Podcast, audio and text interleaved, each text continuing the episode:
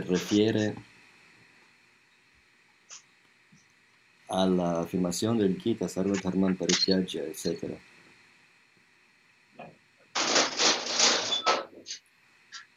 Desarrollé un lenguaje nuevo para hablar a este tipo de comunidad de la era nueva. Para mí era una forma de volver a este tipo de comunidad, la que se juntó a Prabhupada inicialmente, pero luego se, se separó. La ISKCON eh, empezó a predicarle más a la América más menos extravagante, menos alternativa. Y en mi comunidad yo podía existir en cuanto sannyasi y ser aceptado, por decirlo así. Y empecé a publicar esta revista, uno de mis amigos. Lo hicimos un par de años. Salía cuatro veces al año. Salía en donde se vendían periódicos. Uno de mis hermanos espirituales organizó un encuentro secreto, yo no sabía que era secreto, y me quiso entrevistar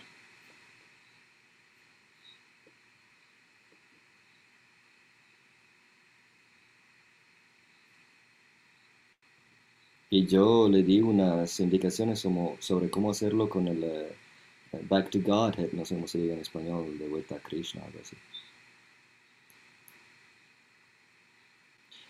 Esto requería mucha energía, el ser puntuales y los tiempos de la publicación, y de ahí pasé a escribir libros. Empecé escribiendo un par de libros introductivos. El primero se llamaba Raza, Amores, Relaciones de Amores en Trascendencia, y es lleno de, un lenguaje, si quiere, un vocabulario que yo desarrollé para dirigirme a esta comunidad en particular. Y era una comunidad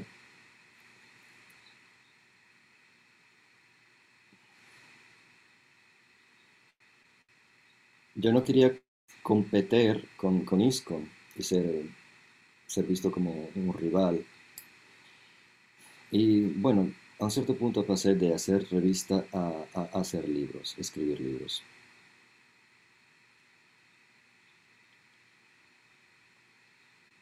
Otra vez, los libros eran más para el público genérico, pero gradualmente pasé a escribir para la comunidad de devotos que también tenían unos, unos libros que fueran accesibles para, bueno, para devotos que, pero, que, pero que también fueran accesibles para gente de mente abierta. Por ejemplo, el budismo, en el budismo, si uno estaba en, un encuentro, una fiesta,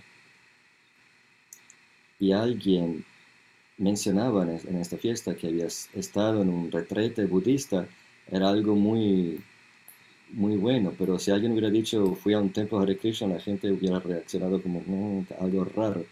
Y yo quise hacer de, de, manera que la gente supiera lo rico que es la tradición gauría si uno tuviese en términos numéricos, si la vida material fuera los números negativos, pasar de los negativos, llegar al budismo sería como llegar al cero, que es positivo en relación a los números negativos, lo que es un, es un logro considerable. O sea, uno toma un respiro y se siente como he llegado. Pero Chaitanya Mahaprabhu nos, nos preguntó, pero hay números positivos que considerar hasta 108. Entonces yo sentía que había una manera de hablar del Vaishnavismo para atraer a la gente educada, instruida, Al mismo tiempo,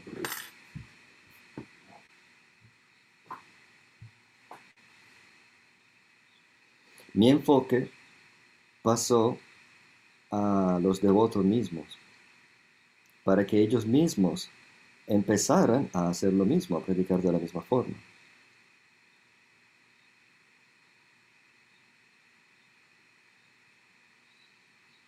Para que tuviesen un sentido más grande del, diálogo que hay, lo que pasa en la, en la comunidad de gente instruida, qué es lo que piensan ellos sobre la conciencia, etc.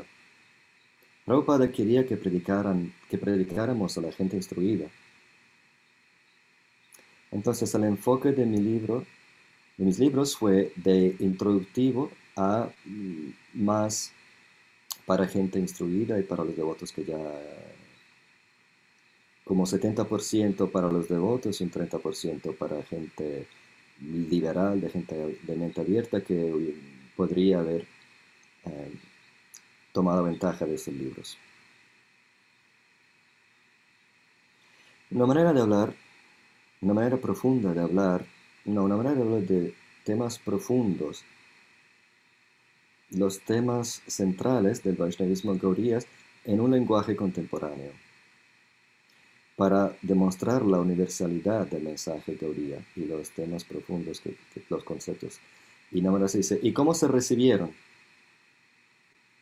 como se empezó de raza en el 93, Ancient History en el 95, luego Tato Sandarbha en el 96. Tato Sandarbha es, toda otra cosa. Gumaraj dice, sí, este es el eh, pasaje que hice. De los libros introductivos pasé a eh, Historia Antigua para Ignorancia Moderna. Raza fue mi libro original primero. Esos eran... Bueno, están fuera de... Están todos vendidos. Tato Sandarbha también. Mi mi comentario también está fuera de... ¿Cómo se dice? Fuera de, prensa. Mi Gopaltapa ni Upanishad. Bhagavad Gita estamos a la cuarta impresión.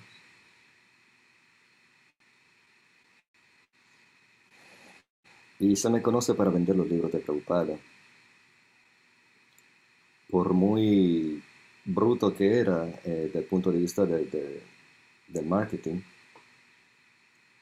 Pero habiendo pasado de este tipo de vender libros, no he hecho nada para publicizar, publicizar mis libros. Sí se venden en librerías y online, por supuesto, en línea. Mi Tato Sandarbha fue un, cambio de, de paso considerable.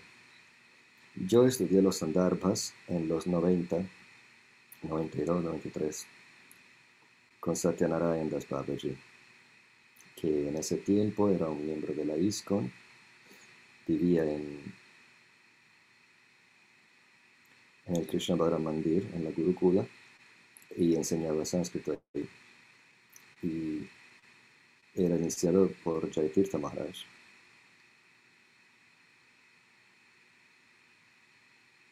que era un amigo mío. Pero no, no pudo mantener su estándar. Entonces Satyanarayan tomó iniciación de otra persona, la ISKCON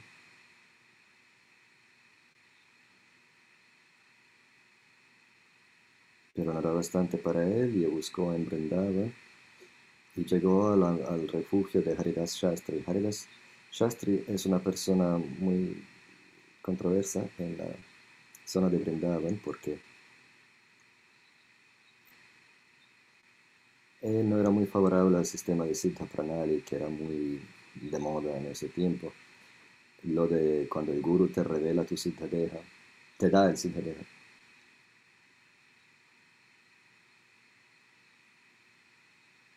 hay un montón de discípulos de Bhakti Siddhanta, Bhakti no, Bhakti Daitya Madhava Maharaj. Dos de los sannyasis se fueron a aprender por Haridas Shastri, dos sannyasis de Madhava Maharaj se fueron a, él para aprender los sandarbhas. Bhakti Pramod Puri Maharaj envió unos discípulos también a donde Haridas Shastri para aprender. Entonces se le conocía como una persona muy instruida, un sadhu.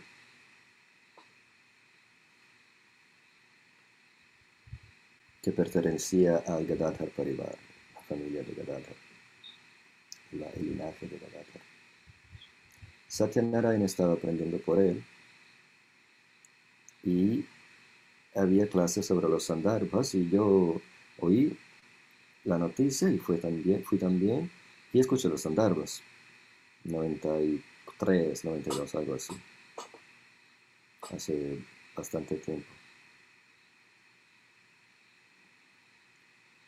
En el contexto de digerir el material de Jiva Goswami, que me gustó mucho, le mencioné a Satyanarayan, usted debería escribir algo, y él dijo, no, no dijo ni sí ni no. Entonces pensé, a lo mejor yo voy a escribir algo. Pensé, no, no es que se lo dije.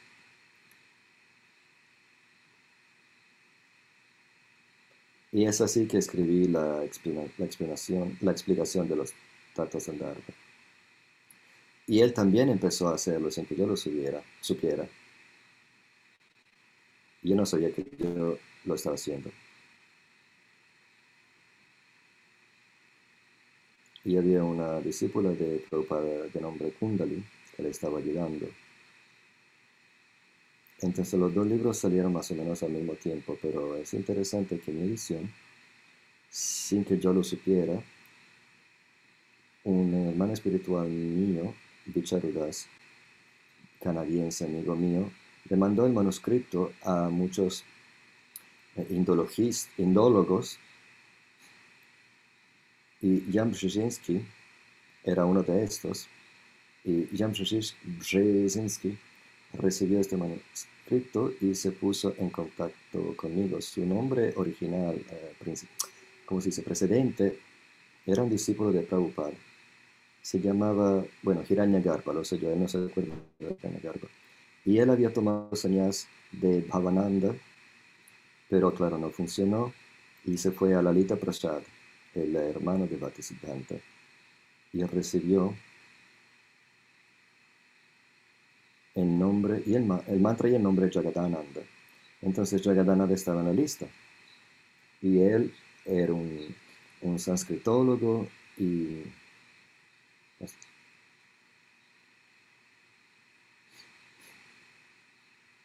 y él estuvo involucrado en la controversia de que si Jiva Goswami dice que hay aquí o para quién brindaba.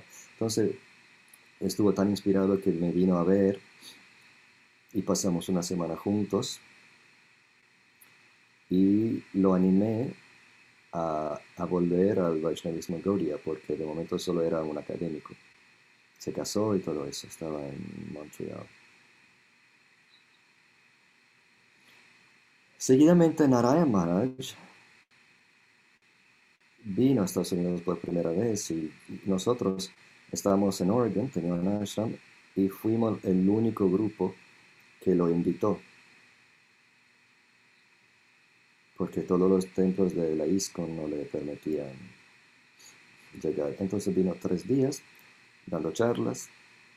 Entonces yo hablé con él de Jagadananda, de su pasado, y él me animó a animarlo y estar en contacto con él. Y esto fue el principio de mi relación. No estoy de acuerdo con él en todo, pero es un académico muy bueno. Ahora resulta que, ahora resulta que él es parte de, una, de un equipo de tres personas, Satyanarayan Navadip Das y él, que están publicando ediciones definitivas de los Sandarbhas. Entonces mi edición tuvo algo que ver con lo que está pasando allá con ellos, lo que es bueno para la comunidad. O sea, e-, es interesante, es una historia interesante.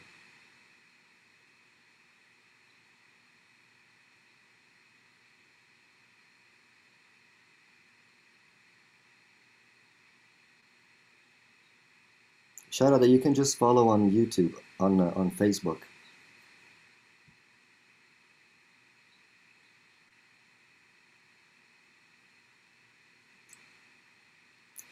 Entonces, Namaras dice, ¿cuáles son sus comentarios? Para los que no saben, yo hice un podcast con Padmanabh Maharaj, que es el discípulo de Tripurari Maharaj, y hablamos de Bhakti, que si es inherente o no.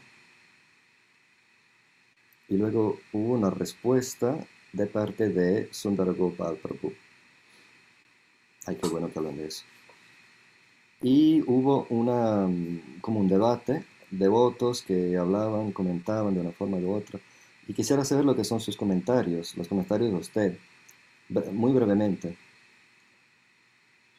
Bueno, dice Guru Maharaj, alguien llevó a mi atención este podcast que usted hizo con Sundar Gopal y lo escuché. Y me quedé como, ah, sobre la forma, como, como él lo hizo, la presentación que hizo él, como que no, me, dio una impresión. Quedé decepcionado también por cómo, por cómo empezó, porque empezó su presentación diciendo que esta controversia viene de Ananta Vasudeva, discípulo de Bhaktisiddhanta que dejó Bhaktisiddhanta, y es un discípulo muy importante y, y una acharya principal en en el uh, después que Prabhupada, que Bhaktisiddhanta se fue. Y Sundara Gopa dijo que su, primer, su único su punto de, de, queja principal era que la idea que Bhakti, que Bhaktivinoda Thakur eh, dijese que el Bhakti es inherente es una capacidad, o sea, la, implicación que Bhakti Vinod Thakur estuviese hablando apacitante. Sin duda, el linaje de Bhakti Siddhanta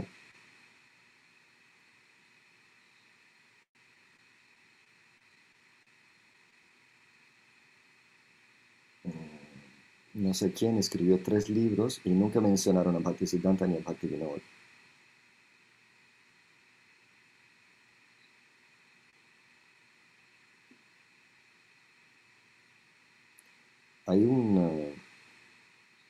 académico que, se, que tomó iniciación en el Vallabha Sampradaya, pero que entró a la,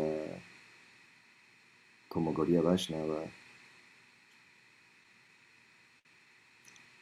Él tenía un, concepto de Raganuga Bhakti y en el principio de, su libro él entrevistó muchos miembros de la comunidad Gaudiya fuera de la ISKCON diciendo que había dos, opiniones, una que bhakti era inherente y que no lo era. Y con inherente querían decir que las, la bhakti sarup, la forma espiritual y la persona que un devoto mm, lograría era como preestablecida. Y la controversia va más allá del, del Goriamat y eso. Pero sí, no, no, me pareció que la presentación de Sundar Gopal y sus ideas eran muy cautivantes. Al parecer, él ponía mucho énfasis en este rishi de una rama de la Ramanuja Sampradaya que Jiva Goswami mencionó y, citó con respeto y con reverencia, pero lo menciona en el contexto de eh, haber mencionado un verso del Padma Purana donde él tiene su propio verso, con las características del Atma, y este Rishi ah, añade unas características más. Jiva Goswami menciona un montón de Vaishnavas memorables o venerables, pero no quiere decir que acepta todas las enseñanzas por completo de estos acharyas de otras. Pero Sundar Gopal parece decir que sí.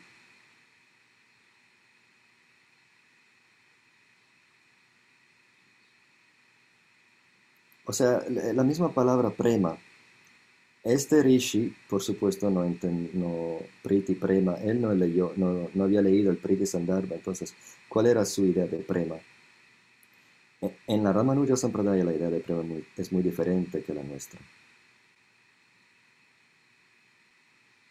Pero a pesar de eso, él, puso mucho énfasis en la palabra Shesha.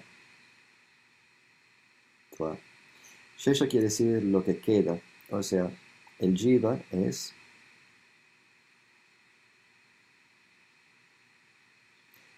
una partícula, como dice Prabhupada, del Paramatma, viene del Paramatma, Sheshatva.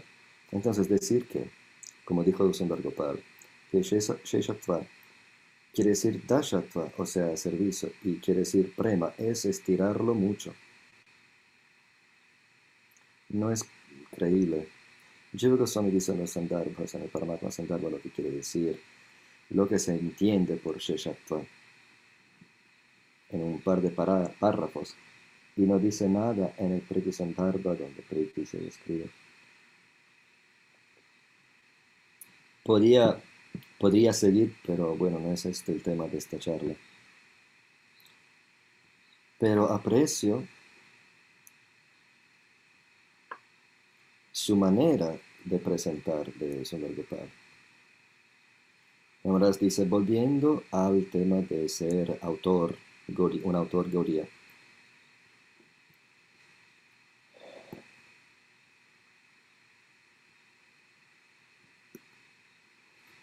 Debería escribir un autor si no tiene una realización mística sobre algo. Porque esto es lo que desanima a muchos devotos, porque se sienten que no tengo realización, no, estoy listo para compartir mis ideas aún.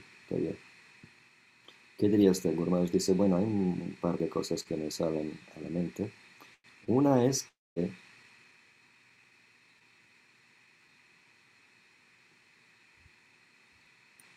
ser consciente, algo así.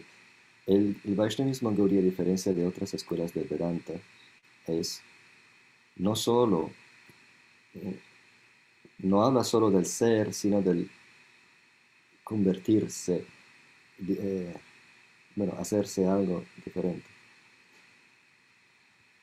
El Vedanta dice que queremos convertirnos en lo que ya somos. Si estamos tratando de eh, lograr estabilidad, placer y conocimiento, Sachidananda. Entonces, estamos esforzándonos para convertirnos en lo que ya somos. En vez de convertirnos, deberíamos ser, sin más. Pero en el Vaishnavismo Gaudiya hay una idea trascendental del convertirse. El prema se dice que es incompleto.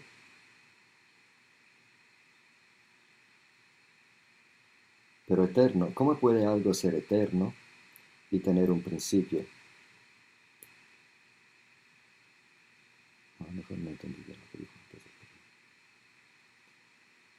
¿Cómo puede haber algo nuevo en lo que es eterno?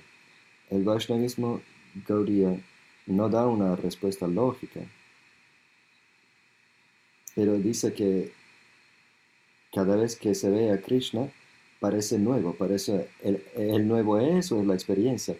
Hay nuevos pasatiempos en Bhagavatamrita de Kumar, entra Goloka y hay todo un lila nuevo que, ocurre alrededor de la, de la entrada de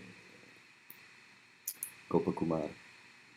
Uno puede decir que todos los bhavas ya están ahí eternamente, que bhava existe eternamente, de bhava eh, Vatsalya Bhava. Y, y estas son todas expresiones de Surukshakti que de forma continua siguen representándose para el placer de Krishna, para complacerle a Krishna de formas nuevas. Entonces, personas nuevas pueden aparecer de la nada al interno de lo eterno, de la eternidad.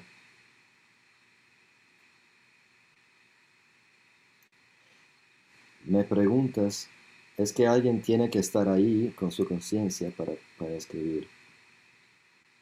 En la trascendencia misma, la idea de Chaitanya Mahaprabhu es que Krishna trata de entenderse y, experimentarse a sí mismo de formas que todavía no, todavía no la ha hecho, del punto de vista de Radha. Entonces hay todo un lila nuevo. Uno puede decir que el lila es eterno, etc. Pero, sin embargo, de la manera que lo veo yo, hay un, un mudarse eh, eh, eh, eterno. El prema es completo, pero en continua expansión al mismo tiempo. ¿De dónde se empieza? Con el nivel de experiencia que uno debería tener antes de decir algo, cualquier cosa, sobre Krishna, sobre la realidad, sobre lo que es que uno está, con qué está involucrado. O no hay diferencia. Me acuerdo que una vez estaba sentado con Prabhupada y Prabhupada estaba, y oí que él uh, estaba cocinando, estábamos en entonces bajé para ayudarle. Entonces me presenté allá y le estaban dando un masaje. masaje. Y dije, eh, ay, Prabhupada, me dijeron que ibas a cocinar y, el Prabhupada dijo, no, no, no voy a cocinar yo. Y él dijo, pero yo soy un sannyasi, yo podría cocinar con la madera, que es un fueguito de campo. Es decir, yo soy independiente, no, necesito ayudantes, entonces me estaba hablando así. Y un hermano espiritual mío Gopavrindapal. Escuchó que estaba hablando con Prabhupada y él también entró. Y él hizo una presentación a Prabhupada sobre los libros. Él sentía que los predicadores en la calle deberían eh, conocer como un papel y todo tendría que ser como regimentado, lo que deberían decir, lo que no deberían decir, para que la prédica y las enseñanzas no se representaran mal. Y Prabhupada no le gustó para nada la idea que hubiera un papel que seguir. Dijo, no, no. Como, así como nuestro Tripurari Maharaj. Y él menciona en Bhagavad Gita, donde Krishna dice, Dadami Buddhi Yogam Tam Krishna le dice tantas cosas en su corazón que decir a la gente. Eso no es algo que se puede regular, esto viene de Krishna. Y a ellos llega la inspiración y como le llega de Krishna al corazón, ellos hablan a la gente. Entonces Prabhupada quería mucho que, eh, animar este tipo de pensamiento independiente, acción independiente también. Quería que sus libros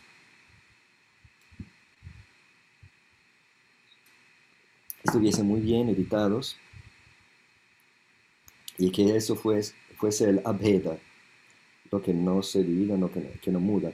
Pero luego que hubiese bheda en la diferencia de expresiones, que quería que todos los templos fueran independientes. Y él eh, guió este movimiento con la idea de que, bueno, son sinceros, están cantando, están cantando, dicen que quieren abrir un templo en San Francisco, a lo mejor Krishna quiere un templo en San Francisco, que vayan y abran. Tamal Krishna Maharaj una vez le dijo,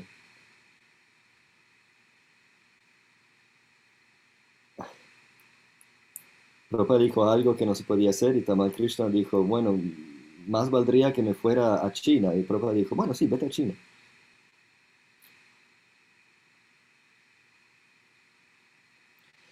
Y sus discípulos eran muy sinceros, experimentando, no, Prabhupada estaba experimentando, dándoles el santo nombre y, ver cómo, cómo se desplegaba todo el movimiento. Todo en base a la sinceridad del discípulo. O sea, nosotros no queremos enseñar de una forma que desanime a los devotos que ya no se quieran expresar. Claro, pueden hacer, cometer faltas, pero de las faltas se aprende, ¿no?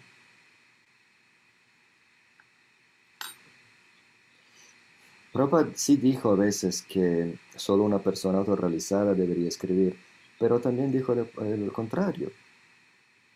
Dijo que la realización se aumentaría conforme uno sigue predicando. Entonces, para mí es mejor errar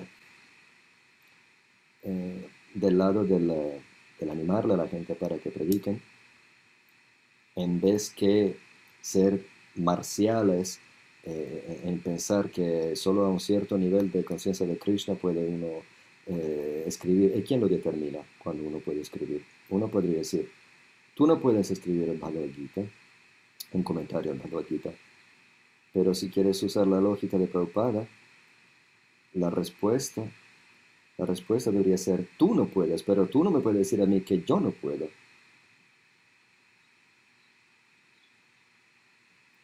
Y sí me dieron mucha...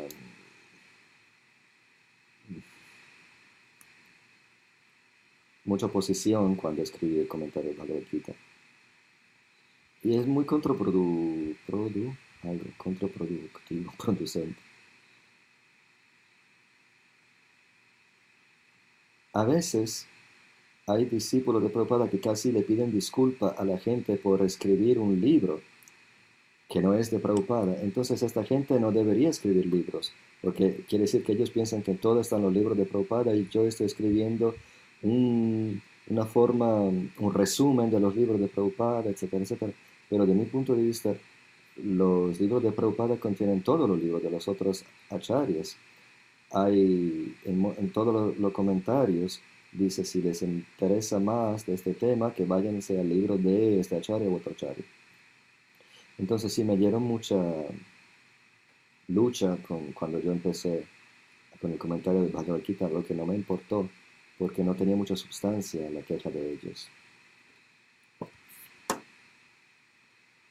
Y yo era como un pionero en ese, ¿se dice pionero?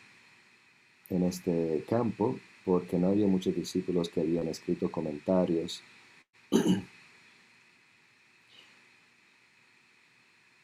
En el contexto de escribir el comentario del Gita, seguí una dirección bien precisa. En relación al Gita, mi sentimiento era que eh, ya había escrito el Tattva Sandarbha y otro libro que se llama El Vedanta Estético, libro muy interesante. Es un término que inventé yo mismo en el Tattva Sandarbha, lo del Vedanta Estético.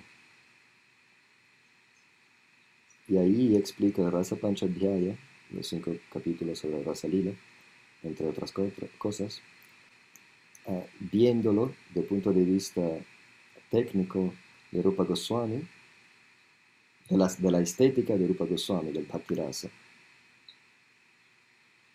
Y una vez hecho eso, pensé en el Bhagavad Gita, porque yo había leído el Bhagavad Gita muchas veces el Bhagavatam como unas 30 veces, el de Prabhupada. Y me gustó mucho el Bhagavatam, era mi lectura preferida. Y, no había hecho justicia al Gita en comparación, como lo había leído solo 10 veces. Solo. Y había este grupo de devotos que eran como Gita Bhaktas, pensaban que todo estaba en el, Gita. Y yo pensé, seguro que, es verdad, que los, la semilla de todo están en el Gita. Yo veo al Gita como, al Bhagavatam como a una secuela teológica al Gita. Que Prabhupada se refirió al Gita como a la civilización de la inteligencia y el Bhagavatam es la civilización del alma.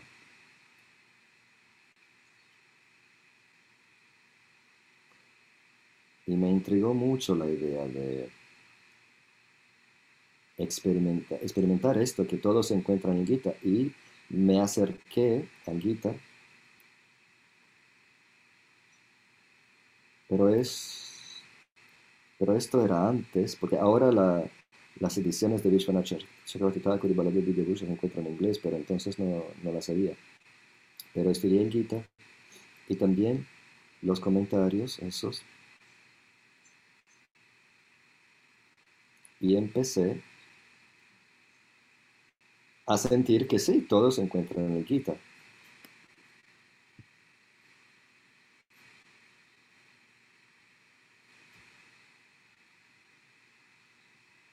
En esos comentarios, a veces dicen, aquí Krishna está hablando de Raga lo que es como raro para mucha gente, porque Krishna se encuentra en Kurukshetra, hablándole a Arjuna sobre el Dharma. Esto no es Brajalila. Pero yo quería darle respaldo en un lenguaje contemporáneo a estas ideas que se encontraban en, en las ediciones de Vishwanath Chakravarti Thakur y Baladev Vidyabhushan. Prabhupada le dedicó su edición a Baladev Vidyabhushan. Pero bueno, yo me acerqué, yo tuve esta posición que Krishna estaba hablando de, del Dharma Arjuna, pero es que Krishna ya estuvo en Kurukshetra antes y esta visita anterior tuvo un impacto. Y nosotros sabemos del Bhagavatam que sí, Krishna ya estuvo en Kurukshetra durante el eclipse eh, solar y allí se encontró con las, con las gopis y hablaron del Bhakti porque las gopis hay una sección muy céntrica del Bhagavatam en glorificación, eh, glorificando las virtudes del Brajalila y de las gopis. Entonces Krishna estuvo en Kurukshetra y ahora se encuentra otra vez con Arjuna. Entonces podría ser que este escenario serviría de Uddipana para Krishna, un incentivo, una, chispa. ¿Cómo puede ser que Krishna no vuelva a reflexionar sobre su primera visita en, en Kurukshetra? Entonces eh, a la luz de eso, hice mi comentario, especialmente en los cuatro shlokas principales del Gita. Vishnu Chakravarti Thakur me habla de eso. Y, y bueno, por las realizaciones, en, la medida que uno tenga realizaciones, puede aventajarse de esas para escribir. Pero no veo mucha, mucha ventaja en repetir algo que ya se dijo. Pero si uno reflexiona y algo le da beneficio a alguien y, uno es un devoto, entonces puede que otro devoto pueda aventajarse de las reflexiones de uno. Hablando de mi yo a cada capítulo tuve la realización que cada capítulo era el mejor y luego llegaba el mejor, el siguiente. En mi edición en particular quería mostrar cómo cada verso eh, conducía al siguiente, al siguiente, al siguiente, o sea que era una conversación. Hacer la, la conexión de cómo cada capítulo tenía una, estaba conectado al precedente, lo que Prabhupada no hizo de forma muy evidente en su edición. Y para mí fue muy bueno. Y sabía que esto, esto es bueno. Yo soy un devoto y esto me, me alimenta mi, mi, bhakti. Entonces seguro que otros devotos van le va a otorgar mucho beneficio. Y bueno, los que me critican a lo mejor uh, llegará un tiempo que, que se darán cuenta de, Namarasa quiere saber la diferencia entre realización y representación, porque oímos que, repitiendo lo que dicen los acharyas precedentes, que tenemos que repetir, pero también hay una línea entre realización y especulación. ¿Cómo se balancea esto? Especialmente para los jóvenes que se sienten como que podrían escribir algo sobre el Vaishnavismo ¿Cómo les dice? Bueno, Creo que, es muy importante estar con los pies mm, bien puestos en el terreno de las enseñanzas eh, básicas, por empezar. Y esto es un reto en sí mismo. Los libros de Prabhupada nos introducen a todo un linaje y un legado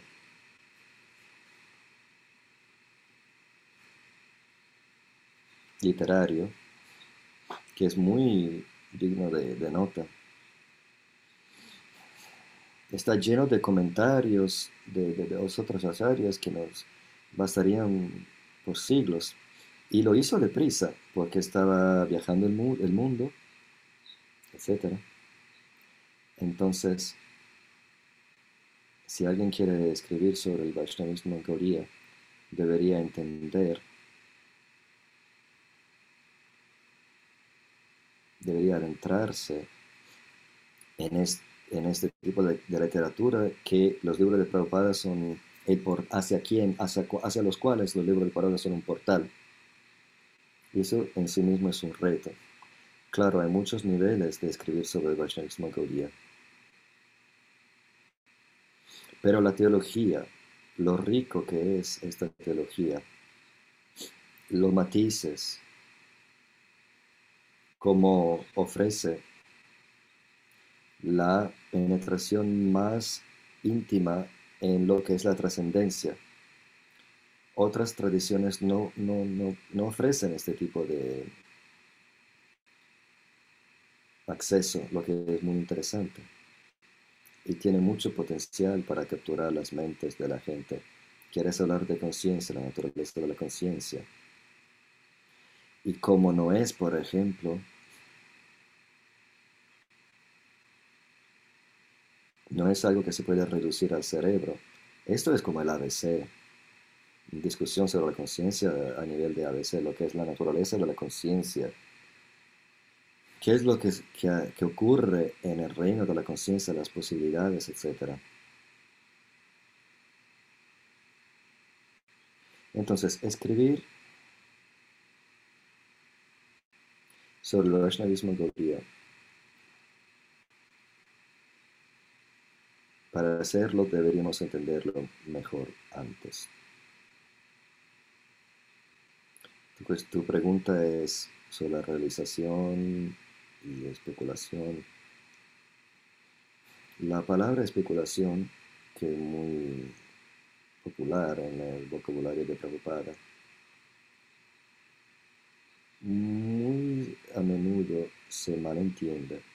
La especulación mental es diferente que la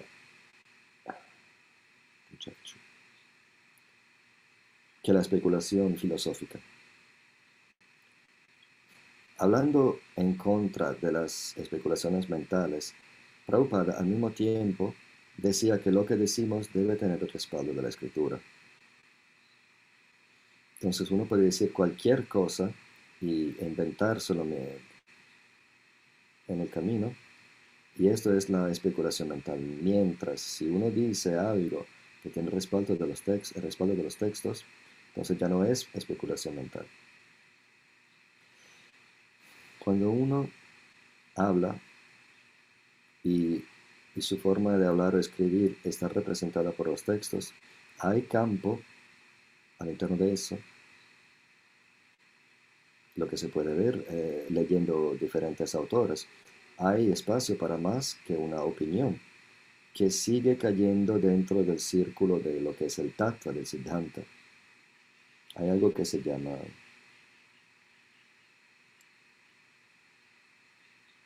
Shastra Yukti.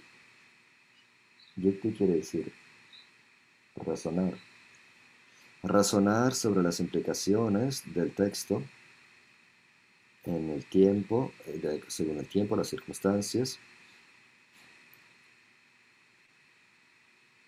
al interno del texto mismo. Shastra Yukti no es especulación mental. Yukti, o razonar, que no, que no está plantado en la revelación, esta es la sociedad moderna, a un cierto punto en la civilización occidental, los filósofos, la filosofía, estaba despegada de la teología en ese caso la, revelación bíblica occidental del príncipe de paz, Jesús de Nazaret y sus seguidores. Entonces, destacando, despegando la filosofía de la teología, uno se queda como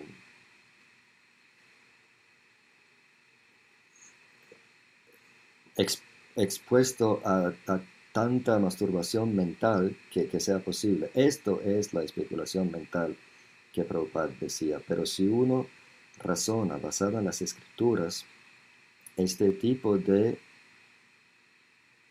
digamos, invenciones filosóficas, pero si nos permiten de aterrizar de pie al interno de las enseñanzas de, las escrituras, esto es algo deseable, esto ya no es repetir. Este verso quiere decir esto y este eh, en, otro, en otro, otro verso quiere decir otra cosa, pero los dos se pueden ver en, a la luz de esto y, o sea, esta es, es la idea del Guru Parampara. A veces una idea entre los seguidores de Prabhupada, de que, yo soy uno de ellos, no en ese grupo, pero el guru, por ejemplo, ahora debería solo decir hasta donde dijo Prabhupada y nada más, mejor aún algo menos, para que él o ella sean auténticos. Pero esta no es la enseñanza. El discípulo debería decir más que su guru. Y a Prabhupada no le gustaría nada más que si eso ocurriera. Si uno toma una flor de loto y le dan los rayos del sol, se abre, se abre, se abre, y se ve mucho más de su belleza, lo que está al, interior. Y la enseñanza, la prédica, el, escribir, también está tomando en consideración el tiempo, circunstancia. más dice, ¿qué es ese ejemplo del más que uno debería predicar?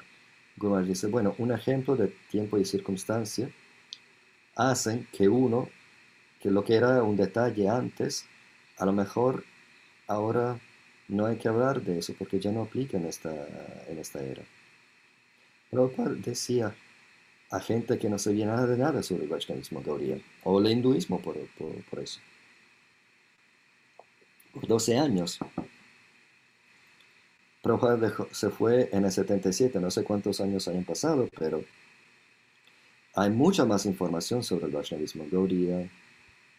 Y hay mucha gente que se acerca a los devotos, eh, gente como tú que, que nacieron, naciste, ¿no? tú y tu mujer, en, en, familias Gaudiya, y tienen hijos. Eso es diferente, de circunstancias totalmente diferentes. Entonces, ¿qué es lo que se va a enfatizar sobre el Vaishnavismo Gaudiya va a ser temas diferentes que los que enfatizaba Prabhupada. Prabhupada que estaba como rompiendo el, terreno, hablándole a gente que nunca tenía, nunca había oído de eso. Entonces debe haber más maneras, más unas nuevas maneras de hablar sobre las enseñanzas y si las circunstancias lo, lo mandan, hay que hablar sobre otros aspectos del Vaishnavismo Gaudiya que están allá en los libros de Prabhupada, pero no estaban subrayados entonces. Esa es una forma de, de hablar más. Y otra, una forma más profunda y sustancial es que la realización viene de la práctica en el Vaishnavismo Gaudiya. Como Prabhupada dijo, Dadami Buddhi Yogantam, Krishna le da la inteligencia a uno conforme está practicando, en la medida que practica. Y, y vienen nuevas formas de ver al mismo verso que siguen eh, eh, siendo incluidas en, lo que es el Siddhanta. Dice, uno podría decir que, bueno, algo que nos enfatizó antes, ahora puede, se puede enfatizar y también al revés, pero esto le da campo para que cualquier cosa se pueda escoger, escoger y uno puede decir que eso se diluye, diluye las enseñanzas, cambia el, foco. Según lo que le apetece a uno, eh, toma un detalle y lo infla algo que dijo alguna acharya, pero sin enfatizar lo que este acharya mismo enfatizaba, y alguien podría haber un problema en eso.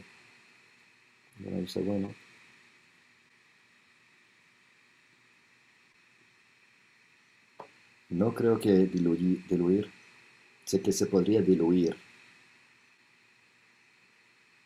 Si uno, se, si uno va profundizando los temas básicos del Vaishnavismo Gaudiya, no se puede hablar de diluir. Si uno quiere escribir, si uno piensa que el Vaishnavismo Gaudiya no es popular lo suficiente y como que le da vergüenza y lo quiere hacer más popular, entonces sí, podría ser que uno está diluyendo el mensaje para hacerlo más popular.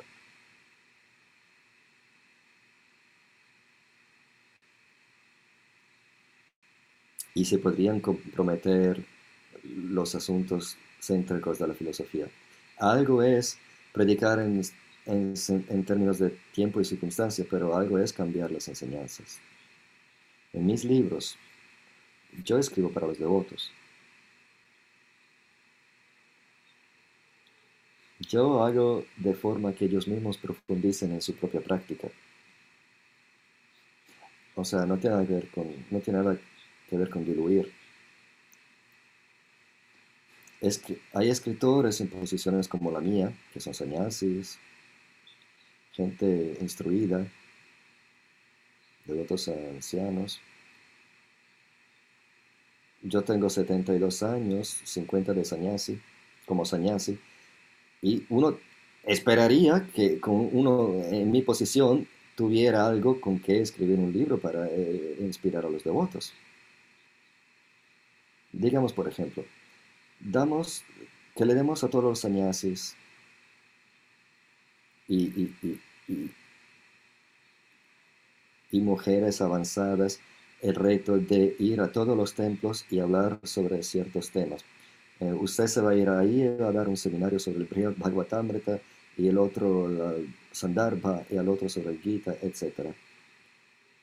En vez de hacer nuevos devotos, que es fácil, hacer devotos nuevos es muy fácil. Ahora se dice, ah, claro. esto es algo que yo hago en, mi sueño. Mientras duermo le puedo predicar a gente que no sabe nada del Pero predicar a los devotos que, que llevan décadas como devotos y predicarles a ellos y hacer que no se duerman o que no ven, eh, que ni siquiera vengan porque uff, ya lo escuché, lo escuché todo. Yo tengo que saber de qué hablo, entonces yo mismo tengo que ir más adentro en mi filosofía, en mi práctica, para poder predicar a, este, a estos devotos. Entonces, si uno tiene esta forma de acercarse, lo que esta persona escribe es para ir más adentro de las enseñanzas, excavando más en la, minera, en la mina las joyas que están en su corazón y, estimulando su mente y su intelecto para hablar de esos temas con los devotos y con los, la gente instruida contemporánea de hoy día y para demostrar cómo el Vaishnavismo Gaudiya es relativo y relevante. Esto te consume y te purifica como predicador y te pone presión. Y a su vez anima al público, a los devotos, que ellos mismos se quedan inspirados y la prédica de ellos también mejora a los que no son devotos.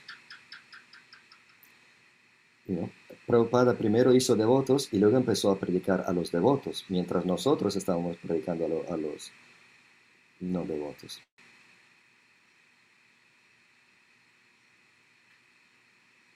Y no creo que se va a diluir nada siendo así.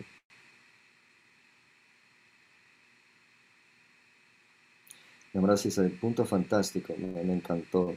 Volviendo al punto de Prabhupada, donde dijo en unas cartas que hay que hervir la leche, condensar la leche. Hay tantos seguidores, ¿a qué sirve eh, aumentar el movimiento si no estamos inspirando a los que ya tenemos aquí? Y yo lo digo mucho. No es un punto muy popular. Guru dice, no, no, es muy importante. Eh, debería decir eh, respecto, con respecto a eso, es exactamente lo que Sri me dijo que hiciera él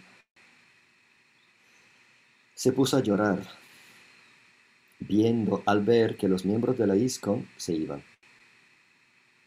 Miembros que habían dedicado toda su vida, que se iban, que abandonaban por la administración de la ISCON.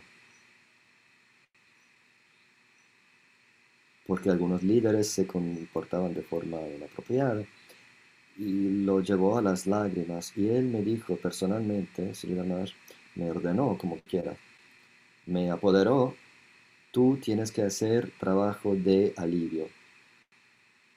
Le daba pena, le, partía el corazón la idea que los devotos se fueran. Entonces, que le prediques a los devotos, que le, que le explique, te doy un ejemplo. Él escuchó, él sabía que Chutananda Maharaj, algunos de ustedes, lo, mi, mi hermano espiritual, él estaba en la India predicando y Prabhupada estaba en Estados Unidos y él escribió a Prabhupada que me hace falta un Shiksha Guru y Prabhupada dijo que se vaya Sridhar Maharaj. Yo lo considero mi propio Shiksha Guru, ni hablar de lo que vas a aprender tú. Y Achutananda Maharaj quedó muchos meses con Sridhar Maharaj y Sridhar Maharaj lo conocía, le gustaba. Años después, después que Prabhupada se fue, él, Sridhar Maharaj, escuchó que Achutananda Maharaj había escrito un libro intitulado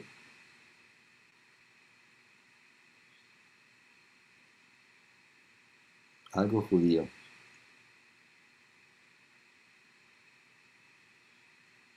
Autobiografía de un yogi judío.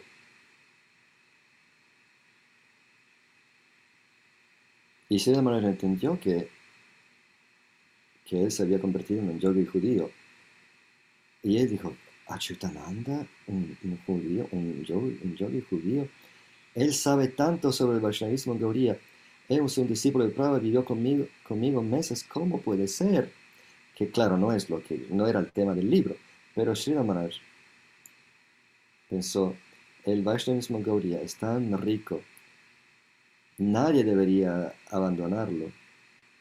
Deberíamos, esto debería capturar la mente, el corazón de los devotos y debería, se debería presentar de una forma que un devoto de 30 años no piense, ya no voy a la clase porque ya lo escuché todo. La clase no es para los devotos nuevos, para la gente no devota. Es cuestión de condensar la, leche. Namaras dice, quisiera hablar sobre el trabajo de alivio. En su experiencia, ¿cuál es la cosa más inspiradora para los que se sentían con falta de inspiración y con necesidad y que se inspiraron, tomaron, lograron algo de inspiración de sus escritos y de su forma de predicar. Como dice, bueno, yo creo que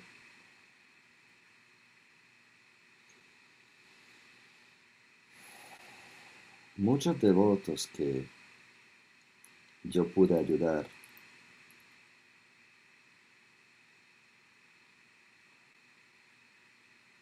Se sentían como que la fuente de la que estaban tomando se había secado y que estaban escuchando las mismas cosas una y otra vez.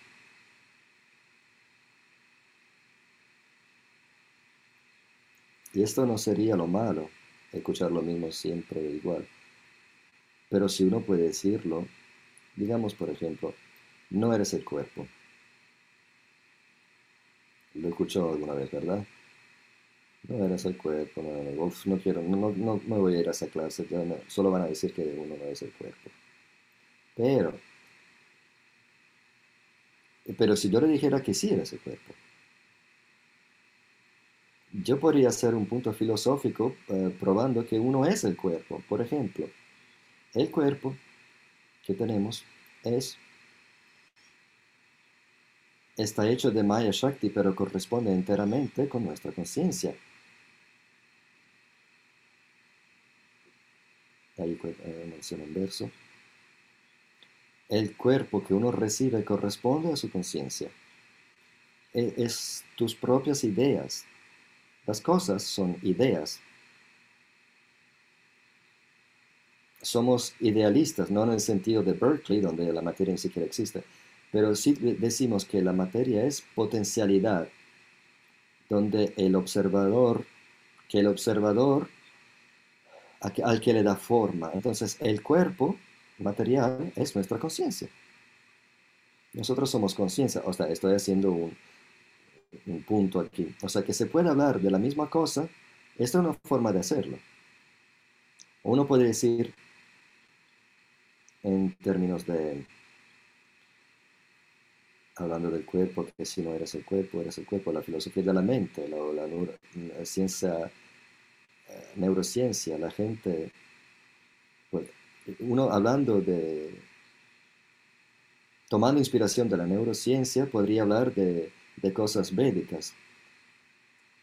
Eh, y un devoto de 40, 50, 50 años se quedaría como, ah, nunca, nunca escuché hablar de este tema con estos ejemplos. Entonces, lo que yo encuentro, lo que yo siento es que hablar de los mismos temas, asuntos, pero con más realizaciones, con términos contemporáneos, en relación, en relación al pensamiento filosófico contemporáneo, es cautivante y comparado a repetir y repetir y repetir. Repetir, que es algo que enfatizaba Prabhupada, hay que verlo de una forma dinámica. Vamos a ver otro ejemplo. Prabhupada nos enseñó que los libros son como los libros de ley, ¿verdad? Entonces uno no puede ir al tribunal como abogado y decir, eh, juez, yo me siento en mi corazón y siento me siento muy fuertemente que mi cliente no es culpable. Mientras el otro abogado dice, bueno, según esta ley de este año, la ley dice esto, y en otra instancia la ley dice otra cosa, y en otra instancia dice otra cosa, y basado en, todo esto yo digo que él es culpable. Entonces es este abogado que, que va a ganar. Entonces Prabhupada dijo, son como libros de ley, pero hay diferentes maneras de pensar en eso. Unos devotos dirían, esos son libros de ley, eso es ley, todo lo que se dice acá es literalmente la ley, todo el mundo debería seguirlo. Pero si uno sigue la analogía, también se puede decir que la ley es continuamente determinada, se determinan leyes nuevas con referencia a leyes anteriores y en relación a ellas y a las circunstancias actuales, se aplican las leyes de forma dinámica.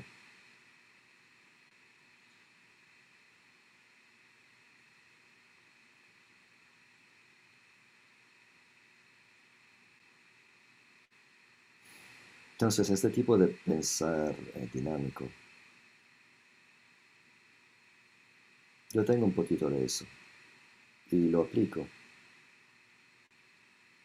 y los devotos lo encuentran refrescante. Además de eso es la habilidad. Cuando yo contesto a las preguntas de muchos estudiantes y amigos, las contesto con preguntas, con más preguntas. O sea, mi, mi respuesta es una pregunta, para que ellos mismos piensen. Y para ellos es refrescante porque vienen de un ámbito donde se les enseñaba que fuera intencionalmente o no, se les enseñaba que pensar no era bueno, no, se les permitía pensar. Ni siquiera deberían preguntar, ni siquiera deberían tener dudas. Yo digo, duden y vengan a mí. Siéntense enfrente de mí o de pie, como quieran, y duden. Y mi, mi cosa es de eh, quitar las dudas que tengan.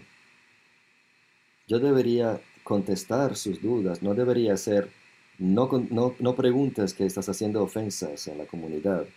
¿Cómo te atreves? Entonces muchas personas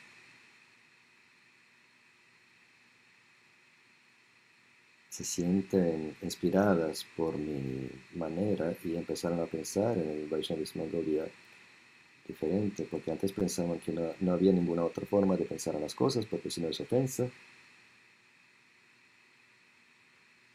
Este tipo de pensar es muy diferente de lo que, lo que era Prabhupada. Namaras dice, Prabhupada aceptaría dudas y los Gurmas dice, ah, Prabhupada me preguntaba cuáles son las dudas, qué es lo que dice la gente. Y yo le decía lo que me decía la gente y él contestaba yo le, me fui a Prabhupada con dudas sobre cosas que le escribió y cosas que, que hizo. Una vez le dije, le dije a Prabhupada, escribiste en tu libro que el guru no debería recibir adoración, pero a ti se te adora en frente de las deidades. ¿Cómo lo vamos a hacer? Y el secretario dijo, no seas ofensivo, y yo no pensé que era una ofensa. mi guru no, no, tengo ningún problema, me gusta hacer la puja, Guru Puja, Prabhupada toda, yo fui, eh, yo sé cómo es, cómo es la historia detrás del hacer la Guru Puja cada día, Prabhupada. Entonces, no lo hice con ánimo de ofender. Si no animamos a la gente para que le den voz a sus dudas y piensen por sí mismos, esto no es un... La vida espiritual no es, no es blanco y negro. El amor no es así. El amor está lleno de gris. Me ama, no me ama. Tenemos que usar nuestro cuerpo, nuestra mente, pero también el intelecto la conciencia de Krishna. Me parte el alma ver que muchos de mis hermanos, hermanas, son adultos en cualquier otro ámbito, tienen opiniones adultas sobre cualquier tema, pero cuando se llega a la conciencia de Krishna se quedaron niñitos, niñitos.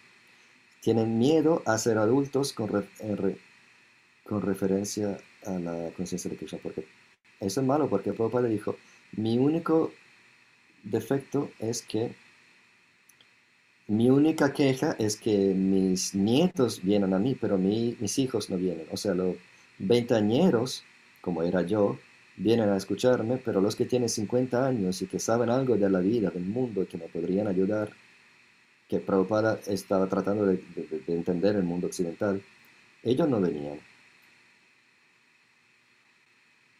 Entonces ahora nosotros mismos tenemos 50, 60, 70 años y deberíamos usar esta madurez, experiencia, este ser adulto, tener una forma de ver la conciencia de Krishna adulta en vez de, de ser infantiles. Ser infantil es bueno cuando es un infante, cuando uno es un infante. Lo vemos en Prabhupada mismo, como él actuaba con sus superiores, en otros comentarios, ponía sus propias realizaciones. dice, ¿y qué es lo que contestó Prabhupada?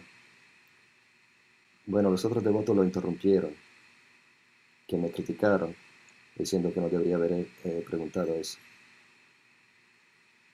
Él dijo dilema, dilema, o sea, no contestó.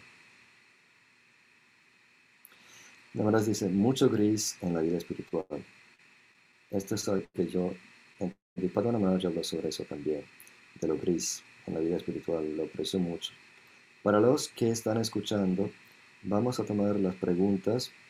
Si tienen preguntas, pónganlas en, los comentarios y que sean concisos para que quepan en el video. Pero ahora quiero hablar de su libro más corrientes, Usted escribió el Gopaltapani Upanishad, Shikshastakam, eh, Secret Preface, y ahora está, está hablando de otro libro. Bueno, dice, sí, el Gopaltapani Upanishad es algo que hice porque lo pensé como a una secuela del Ishopanishad. Prabhupada escribió el Upanishad sobre el Dios, como Krishna como Dios. Krishna es Dios, pero yo, pero Gopal se enfoca en Krishna, en, Krishna como Krishna, como Gopal. Y en el Gopal Tapani se encuentra el Diksha Mantra, nuestro Gayatri. Ahí se revela en el texto y se explica. Entonces pensé que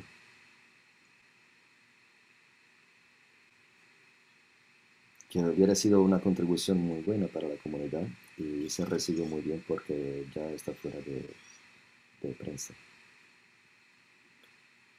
Luego estuve ocupado con mi misión y no escribí mucho, mi último libro se llama Sacred Preface, que es un comentario extendido sobre el Mangala Charana de Chaitanya Charitamrita. Chaitanya Charitamrita tiene 14 versos que desde, los cuales el, libro se manifiesta.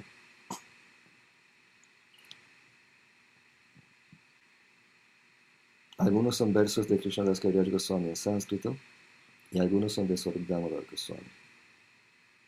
Entonces el libro se expande, se manifiesta de esos 14 libros. Antefaz, ¿cómo se llama? Antefaz, algo así.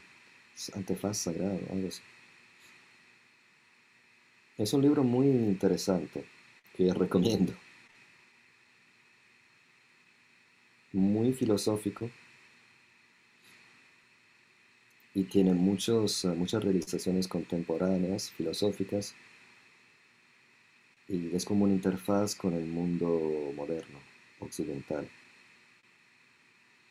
Pero recién, ahora esto es, acabo de acabar un libro que se está acabando de editar, bastante largo, es un librón. Se llama Círculo de Amigos, que es un libro sobre la naturaleza del Sakyarasa,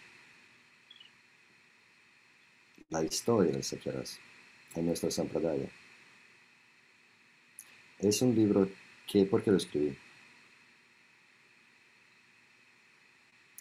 Hace un tiempo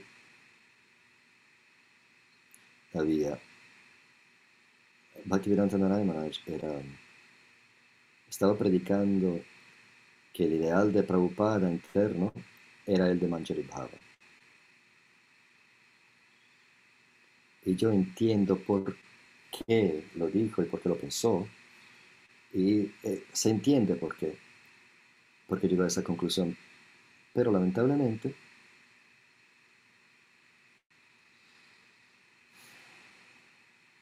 por muy razonable, su conclusión es una que no tiene la información de cosas que Prabhupada dijo sobre sí mismo, que es el pramana último, si quieren, o sea, la, prueba final. Narayana eh, se vino con muchas razones de por qué el ideal de un devoto avanzado es en un ras u otro, por ejemplo, en el libro de Kavikarna Pura, Guru Deisha Típica, se está basado en afirmaciones de los Puranas, opiniones de otros devotos y otras hay opiniones diferentes que él considera. es posible que sea así, es posible que sea. No es blanco y negro si los, se estudia con, con cuidado. Entonces, hay maneras diferentes para de perseguir a esta, esta, pues, esta pregunta. ¿Cuál es el, ideal interno? ¿Cuál es la sorupa de un devoto? Pero al final, uno tiene que escuchar lo que el devoto mismo dice sobre sí. Y yo sabía que Prabhupada dijo mm, bastantes cosas sobre sí mismo. Que algunos discípulos no, le hicieron caso, pero yo, yo sí. Entonces, viendo que se propagaba esta idea que el ideal de Prabhupada era de Manjari Baba, yo lo hice como servicio a Prabhupada y sus discípulos en particular, sus seguidores, mm, sacar la, la evidencia de sus propias palabras. Entonces me junté con muchos amigos y junté todas las, todo lo que se dijo sobre Prabhupada en cuanto eh, Gopa, que dijo él, que dijo él a sus discípulos, y hay un montón de información increíble. Hay devotos que dicen, Prabhupada no, no solía hablar de esa cosa. No, habló un montón, más de lo que se puede.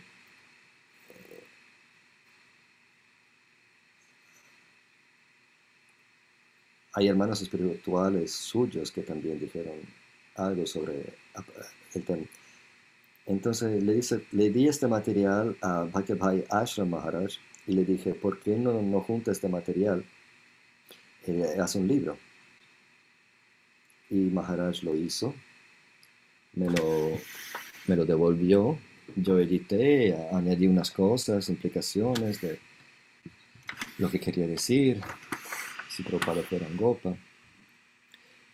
Y ahora tenemos este libro que se llama Oh mi amigo, mi amigo, que es una frase que Prabhupada solía usar como dirigirse a Krishna. Y mucha gente le criticó este libro sin ni siquiera leerlo, como si fuera especulación sobre raza de Prabhupada, lo que es exactamente lo contrario, porque es una colección de pruebas, cosas, cosas que él mismo dijo, en vez de especular. O sea, en vez de decir que no se puede pensar, no, no, no, no podemos pensar en esas cosas, no, él pensó, él habló de esas cosas y nosotros las estamos analizando. Las enseñanzas son estas y juntando todo esto hicimos este libro. Seguidamente algunos amigos y estudiantes míos me escribieron, me, me, me pidieron que escribiera en más detalle sobre el Sakyarasa. ¿Por qué? El Sakyarasa es algo que fue como ocultado en la Gauriya Sampradaya por, unos, por un, tiempo. La historia de la Sampradaya es que se fundó en cuanto a institución en sus primeros días se atraía a la gente para que, o sea, para que alguien se convirtiera a Anguria Vaishnava esto era, Nityananda Prabhu estaba encargado de eso. Chaitanya Mahaprabhu lo, envió al Bengal para liberar a la comunidad mercantil en particular. Al interno de esta comunidad, comunidad se encuentran todos los doce gopalas, los doce principales, pastorcillos de Krishna Balaram. Todos aparecieron y acabaron bajo el cuidado de Nityananda Prabhu.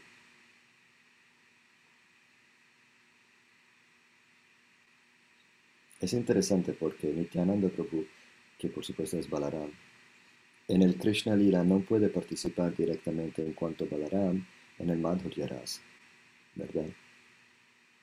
Pero en el Gauralia sí puede participar directamente como hablando y predicando y glorificando abiertamente.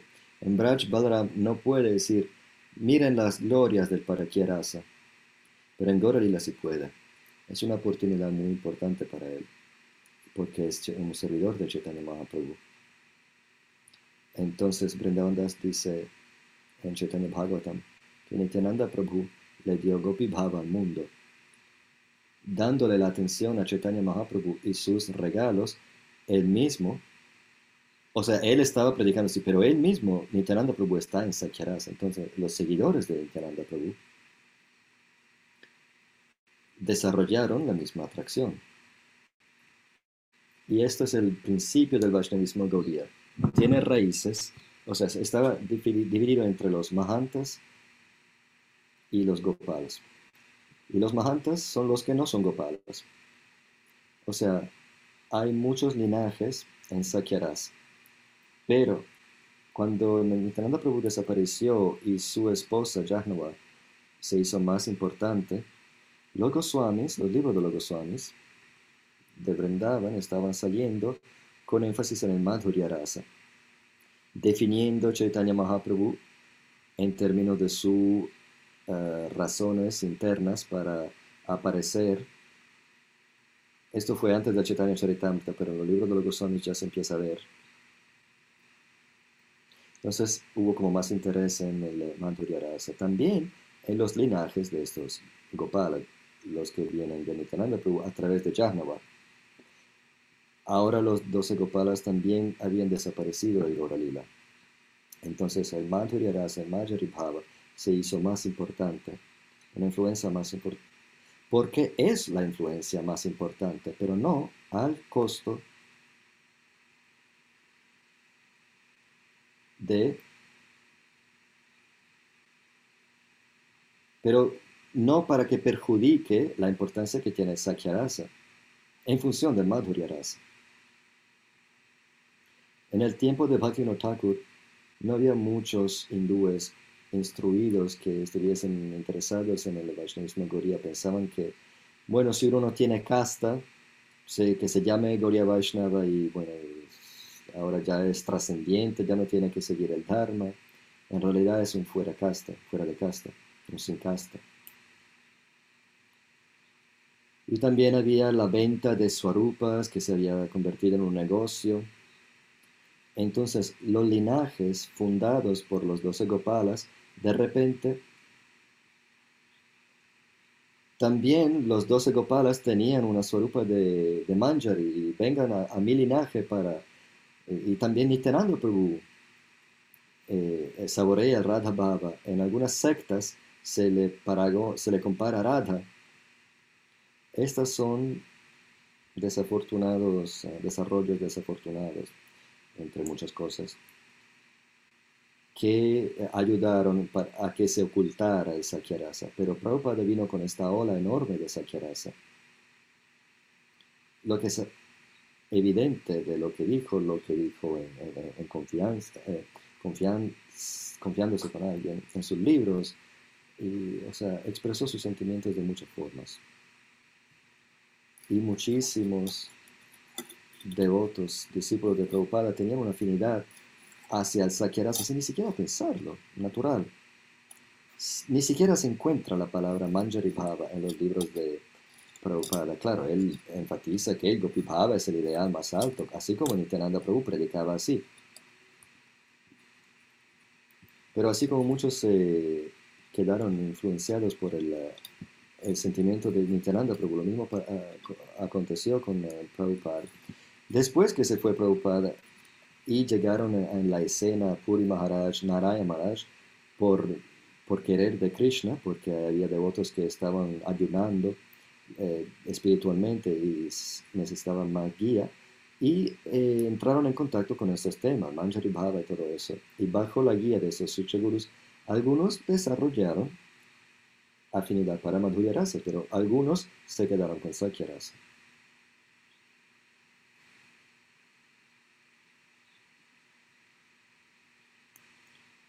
Hay una historia muy larga del Sakya Rasa y yo la, escribí con mucho detalle en mi libro. El libro es un libro interesante, es muy personal, muchas veces es, hasta me confieso yo,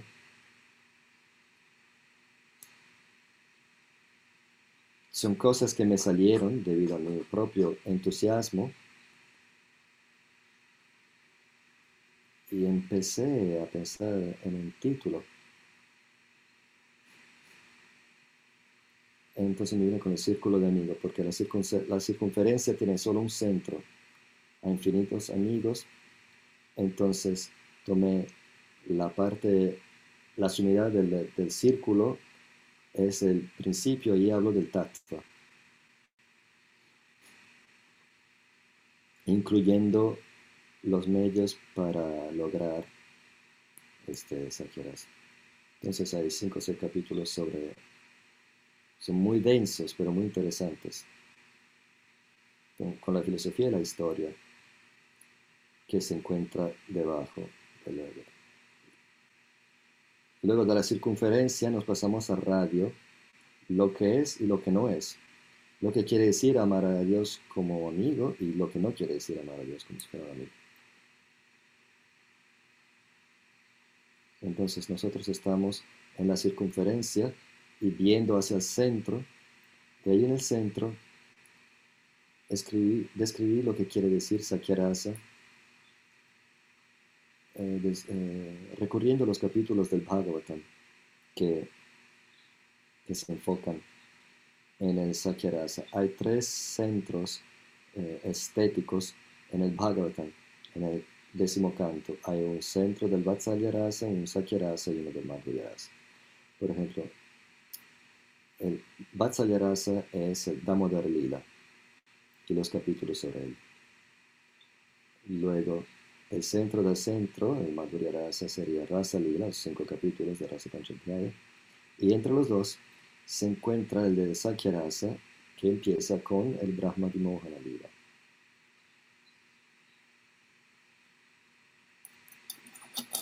Namras dice, entonces este libro no es sobre Prabhupada en cuanto pastorcillo, así como lo hizo el, libro anterior. Gurman dijo, o oh, mi amigo, mi amigo se enfoca en el, ideal de Prabhupada, no los detalles, sino el ideal de su vida interior. Este libro no se enfoca en el, ideal de Prabhupada tampoco, sino en el, eh, en el en sí mismo en el Bhagavatam, en el Prakata Lila. O sea, estamos describiendo el Krishna Lila del punto de vista de Sakyarasa, algo que no se hizo antes.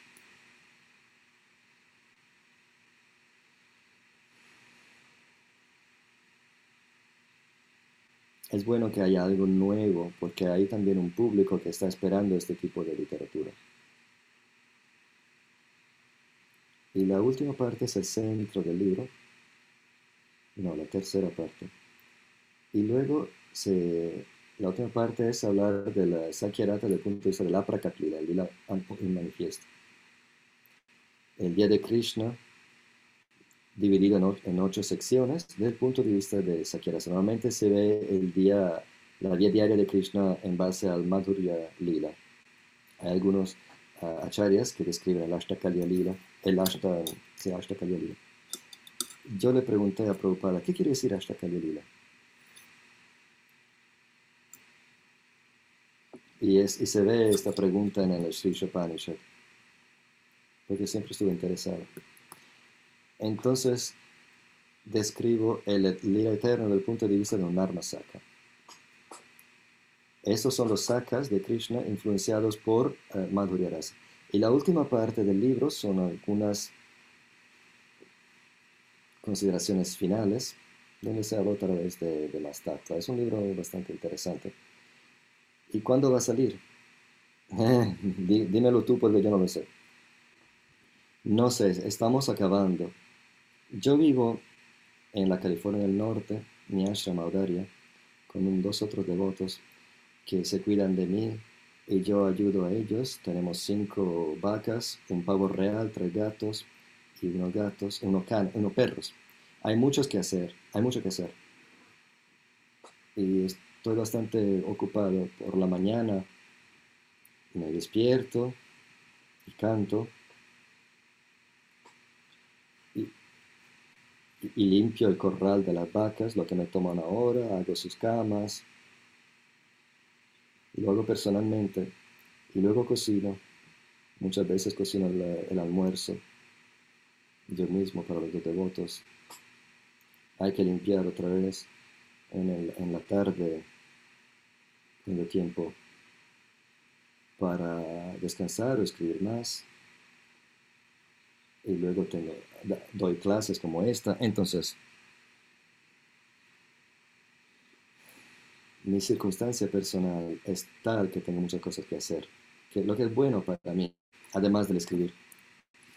Entonces, si me pudiera enfocar solo en el escribir, tal vez el libro hubiera salido antes, pero bueno, pronto va a salir. La manera si no,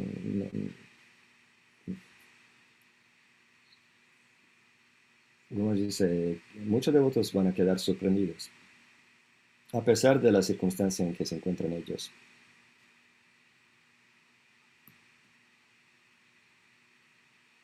No otra vez este gris, no es, no es esto, no es el otro, hay, hay, mucho en el medio y, lo aprecio mucho. Para hablar de Sakyarasa no se puede no hablar de Madhuryarasa. Y es lamentable que se presenta normalmente como que uno es bueno y el otro es malo. Madhuryarasa sí, Sakyarasa no. Y nada nada podría ser más lejos de lo que es la verdad si uno supiera lo, profundo. E, Estas dos razas son particularmente compatibles. Son, amigos entre las razas. O sea, hay campo para todo el mundo. Para nuestros... Eh, bueno, vamos a las preguntas. Si usted, si usted quiere, si, si está listo. Acá. Kunja Vihari Maharaj eh, vemos que la propensidad, la inclinación a amar se encuentra también en el reino animal y si esta inclinación se dirige al sumum bonum, eh, es que sería bhakti y cómo se distingue del bhakti mismo. No quiero que gaste demasiado tiempo porque es una pregunta que no tiene que ver con eso Como dice, sí, los animales también tienen propensidad al amar. No hay duda. Pero si no escuchan sobre Krishna,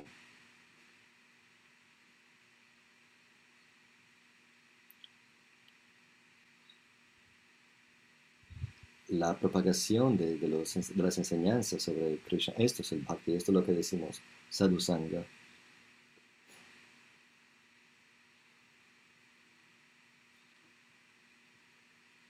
Entonces, amar a los animales quiere decir, es algo que no, no tiene, no se puede devolver, los animales no pueden devolver el amor como, como Dios.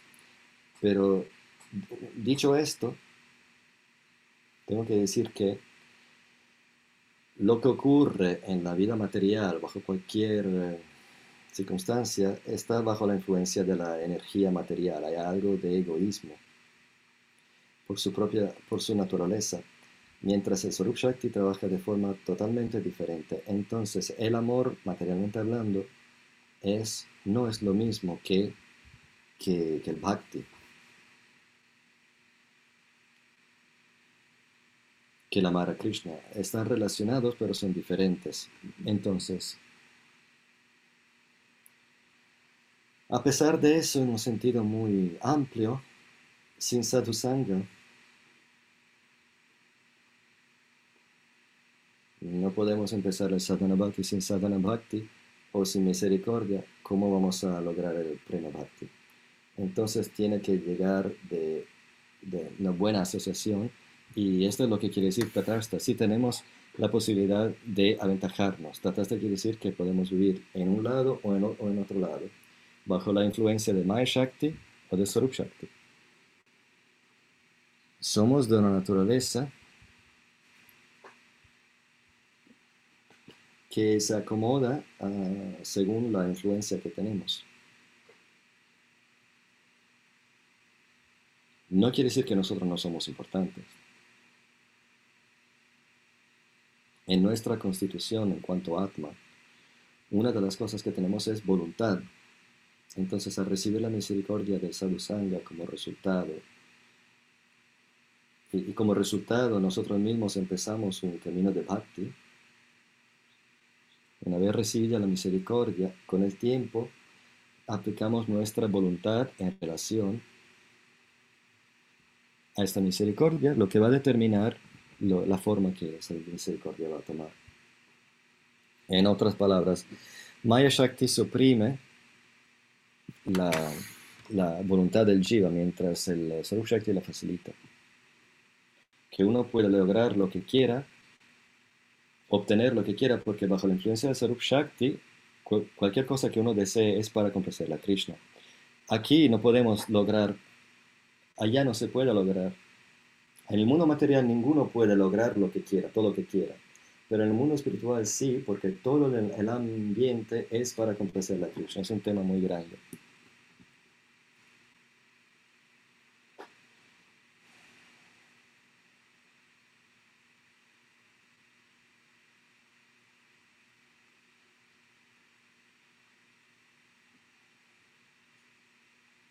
Puede ser que el sendero de liberación impersonal sea un precursor de la realización de la supremacía de Krishna o son realizaciones separadas.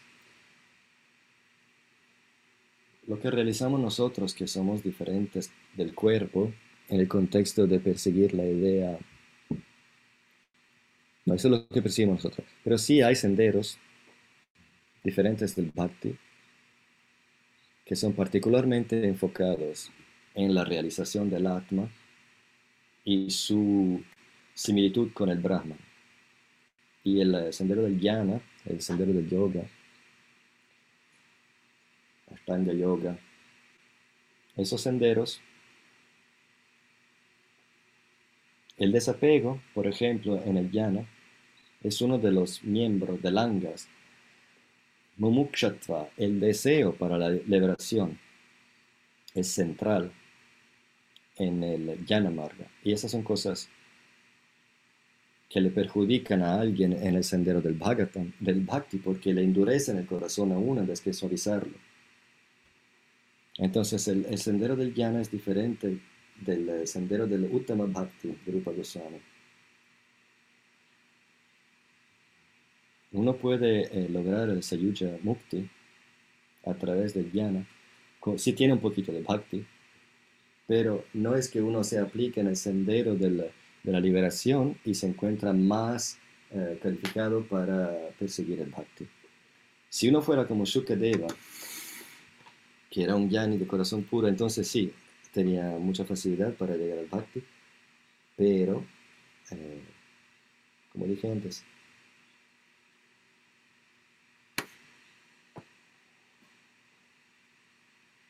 si uno persigue el bhakti, no va a ser eh, sin, realización. Saragrahi dice, dos preguntas, ¿qué tipo de ayuda le están dando para escribir libros? Y díganos algo sobre algunos libros que usted mismo encontró inspiradores.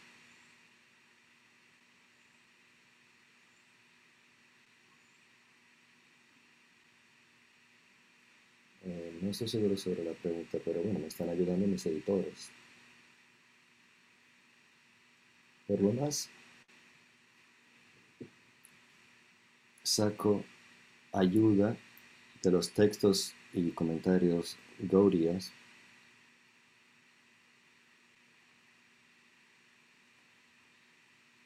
saco de ellos, los menciono, me dan inspiración, etc. Libros que, leí recién, yo leo muchos libros diferentes, filosóficos.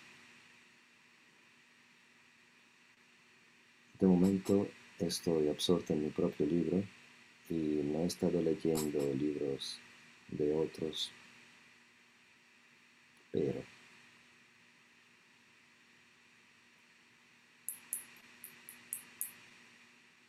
ahora no me sale el nombre. Hay dos. Hay una pareja que se apellida Kelly.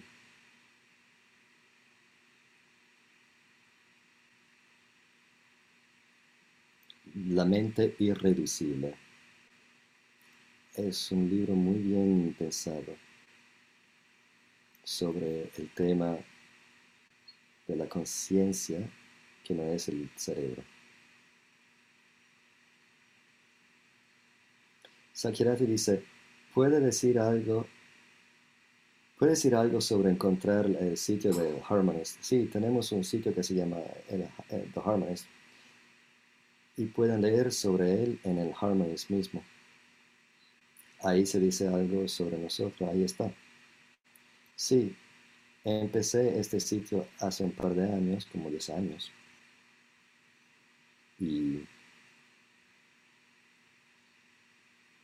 quería que hubiese un sitio con artículos sobre el Vaishnavismo Gaudiya, pero también de pensadores contemporáneos en el mundo de hoy.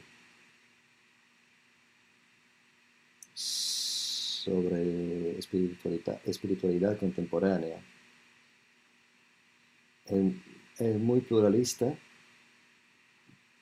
aún siendo el, Gaudiya el Vaishnavismo en el centro,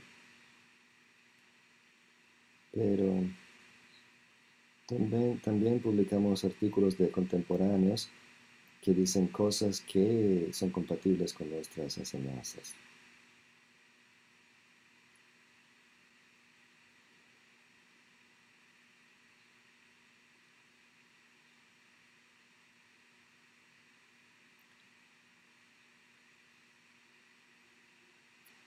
es un sitio para promover, para que la gente empiece a pensar en su propio sendero, para que los devotos empiecen a pensar en su propio sendero. Y para informarlos sobre escuelas de pensamiento que son relevantes para nosotros. Para, para mí es como el tiempo de Bhaktivinoda Bhaktivinoda Thakur era un luminar en su tiempo, eh, había autores seculares que lo conocían.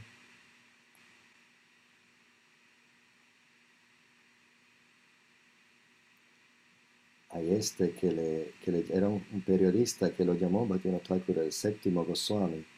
Entonces se puede imaginar en ese tiempo sin televisión que Bhaktivinoda si hubiera, ido, si hubiera habido televisión él hubiera sido entrevistado en todos lugares. Entonces, sin comprometer las enseñanzas de base, ahí damos oportunidad a la gente para que digan cosas compatibles y eh, permite poner eh, comentarios. Para los que estén interesados es harmonies.us, a lo mejor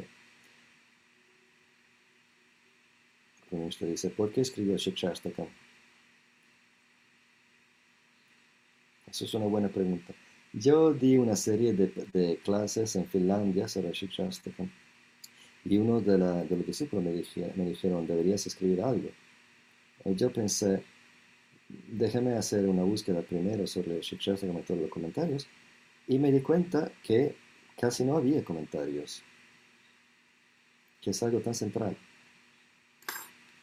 Lo que vemos con respecto a Shikshastakam es que al final del Chaitanya Charitamrita, los versos de Shikshastakam se mencionan por Kaviraj Goswami y ahí le ponen un comentario en bengalí, pasando de uno al otro. Y ese es el comentario principal en el Shikshastakam. En tiempos más modernos, Bhaktivinoda Thakur escribió un comentario sobre Shikshastakam Luego,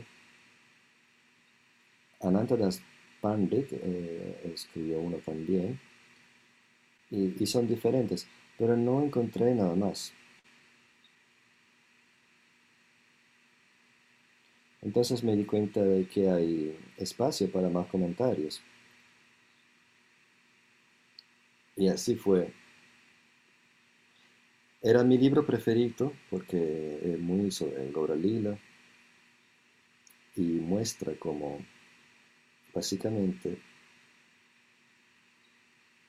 Chaitanya Charitamrita se, acaba con el éxito de Chaitanya Mahaprabhu. Los últimos versos, el último verso es prácticamente el último verso de Shikshastakam. Y Kaviraj Goswami dice, y este verso lo habló Radha misma. Mahaprabhu tuvo éxito y es una enseñanza muy central la del Shikshastakam. También Rupa Goswami mencionó el Shikshastakam en su Padyavali, pero no de una forma que se ve que uno conduce al otro, como Kaviraj Goswami dijo, me hizo. Y yo subrayé este aspecto de la teología del Shikshastakam. Rupa Goswami lo puso bajo diferentes, en diferentes capítulos, etc. Pero Kaviraj Goswami, como se hablaba antes de ver los versos bajo una luz nueva, Kaviraj Goswami vio los versos de Shikshastakam y los vio como ocho versos eh, relacionados entre sí y los vio en la orden en que los puso y se hizo creativo y le, dio, eh, y ahí ilustró que eh, Chaitanya Mahaprabhu tuvo éxito en su, en su venida en este mundo. Entonces, a mí me gusta mucho leer los comentarios y así es que se dio. Shamala dice, ¿cómo puedes seguir a, pesar de recibir criticismo? El Gurmesh dice, criticismo es bueno, las críticas son buenas. No deberíamos preocuparnos. Si uno nos critica, que sea bienvenido y a escuchar. Hay que eh, hallarle algo de valor en la crítica de cada uno hay que encontrar algo verdadero en la crítica de cada uno para tomar, para aventajarnos. En estos tiempos de falta de precisión, no. Entonces, si uno nos, critica que, porque es un sinvergüenza, que como mínimos hay que poner su foto en nuestra mesa para por lo menos aprender de él cómo no comportarse si uno nos quiere criticar,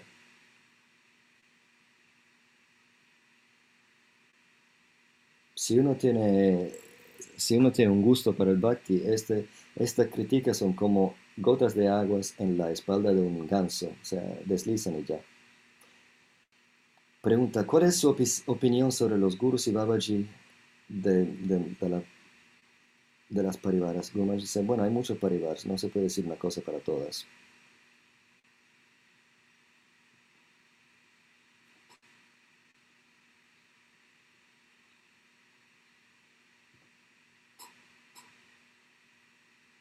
Yo trato de hacer tesoro de lo que dicen estos Babaji, porque a mí no me gusta mantener luchas antiguas que tienen raíces antiguas es muy difícil hoy día eh, fijarse en la historia de lo que pasó con estos Babaji. Entonces, hay que ser generosos, aceptar que esta gente está cantando, son seguidores de Mahaprabhu. Hay, hay campo para diferencias, a pesar de la Vidya Tattva. Puede que haya diferencias sobre cómo aplicarse. Por ejemplo, Raga Bhakti de Vishwanath Chakravarti Thakur en el uh, se me perdió el nombre, Raga Bhartmachandrika. Dice que las enseñanzas pueden venir de un guru, de un shiksha guru, de las enseñanzas mismas. Se encuentra énfasis en la prédica de Bhaktisiddhanta Saraswati Thakur, también Bhaktivinoda sobre las enseñanzas.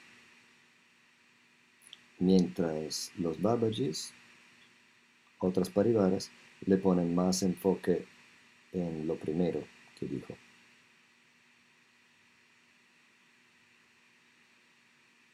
Y cada cosa se puede aplicar de forma propia o impropia.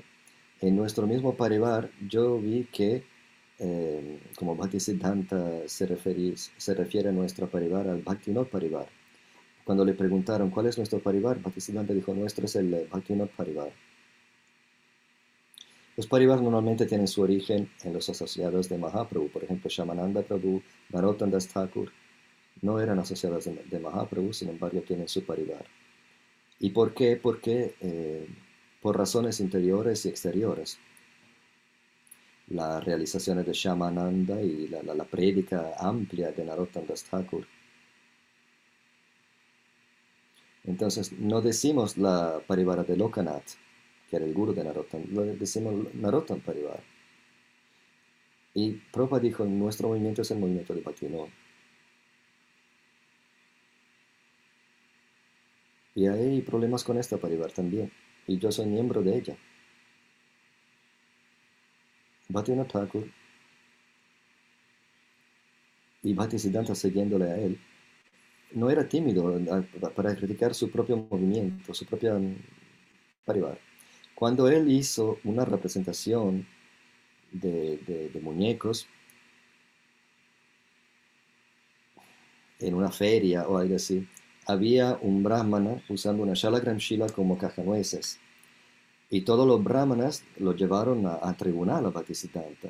Solo en India los, brahmanas de casta pueden llevar a alguien al tribunal por, algo así. Y bueno, eh, los, brahmanas, los Marta brahmanas le dijeron, pero ustedes los gorías también hacen estas cosas.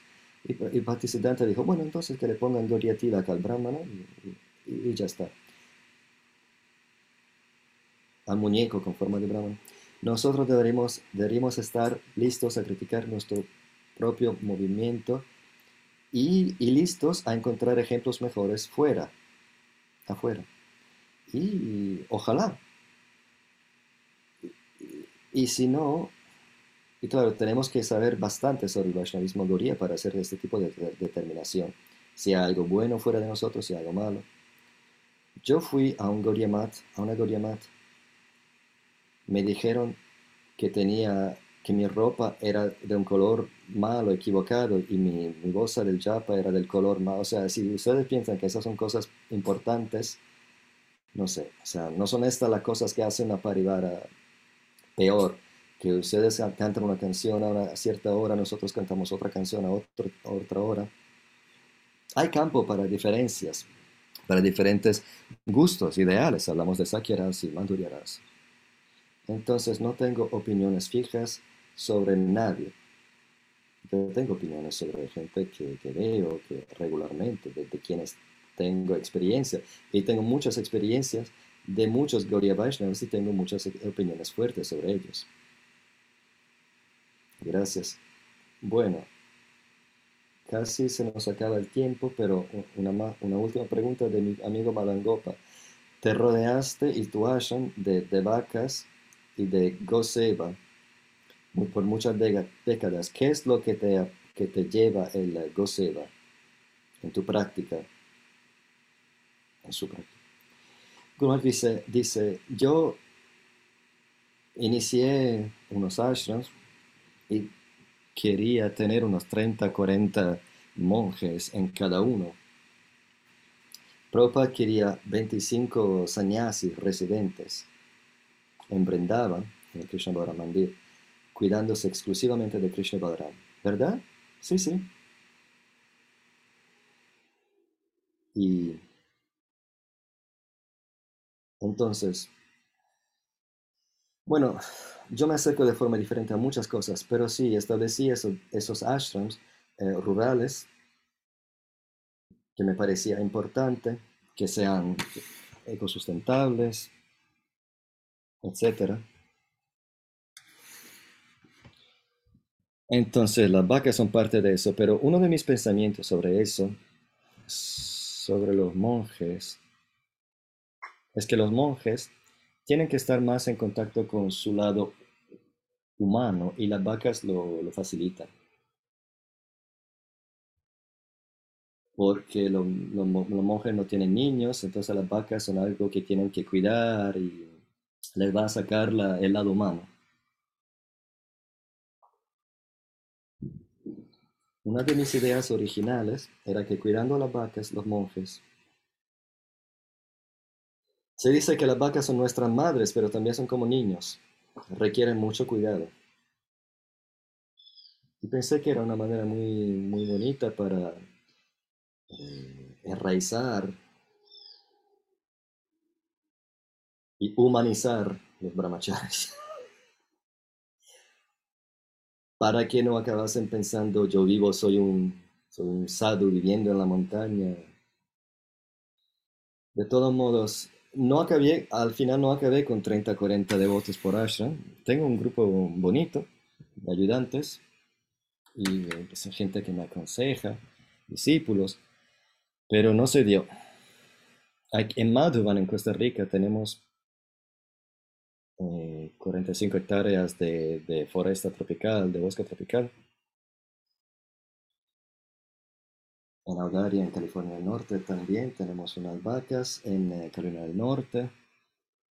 Yo voy a ir ahí en eh, noviembre o en octubre, con unas semanas. Desde hace mucho tiempo, desde el principio de la pandemia.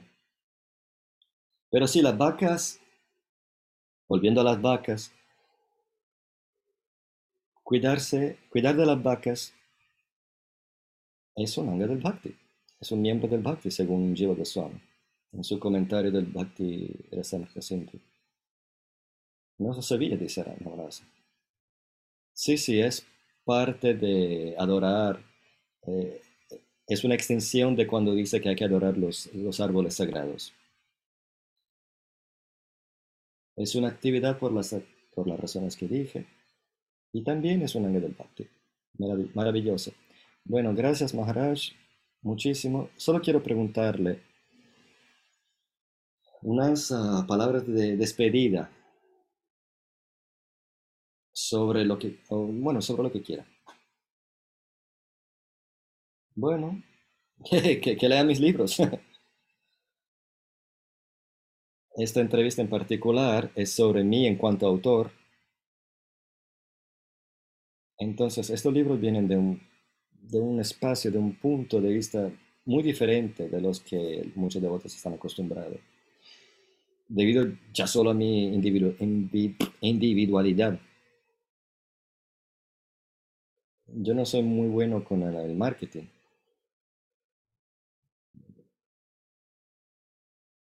Pero bueno, cuando empecé a servir independientemente de la ISCO, yo sabía que tenía que tener una congregación de lectores en vez que una congregación física. Creando una congregación de lectores intelectual y eh, enraizarlos de forma intelectual en el Siddhanta, que los ayudaría en su práctica, es algo que todavía me interesa mucho. En vez de salir y hacer discípulos. Hacer, uy, se pone a llover. Mis libros se encuentran en darshanpress.com.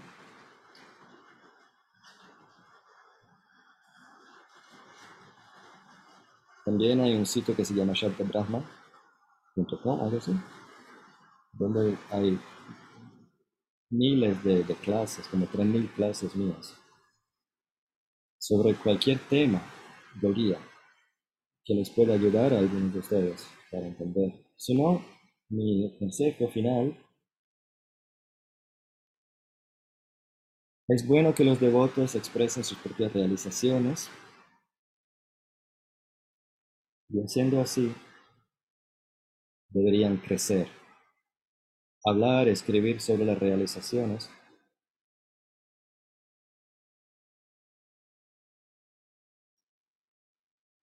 Cuando uno habla, cuando uno habla a los otros, tiene que hacerle caso a lo que dice el mismo, el mismo. O sea, nos, vamos a escuchar más. En la medida que predicamos a la gente, nos, nos escuchamos y le hacemos caso a nuestras mismas palabras.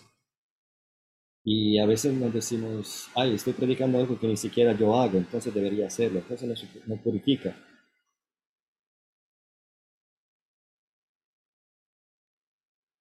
Es una pena que uno pueda ir a una librería y encontrar 10 libros sobre el budismo y sobre el, goriano, el Vaishnavismo coreano se encuentra casi nada. Entonces yo animaría a los devotos que, que hicieran este tipo de trabajo. Muchas gracias, Maharaj.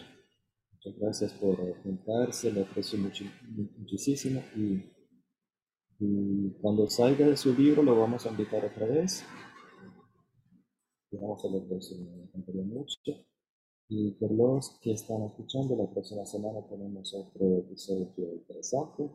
Veruda Prabhu y Vasudhosh Prabhu me contactaron y quieren hablar Vaishnavi Dikshaguru, Dikshaguru Mujeres. Y él dijo, bueno, mientras sea algo amigable, lo vamos a hacer.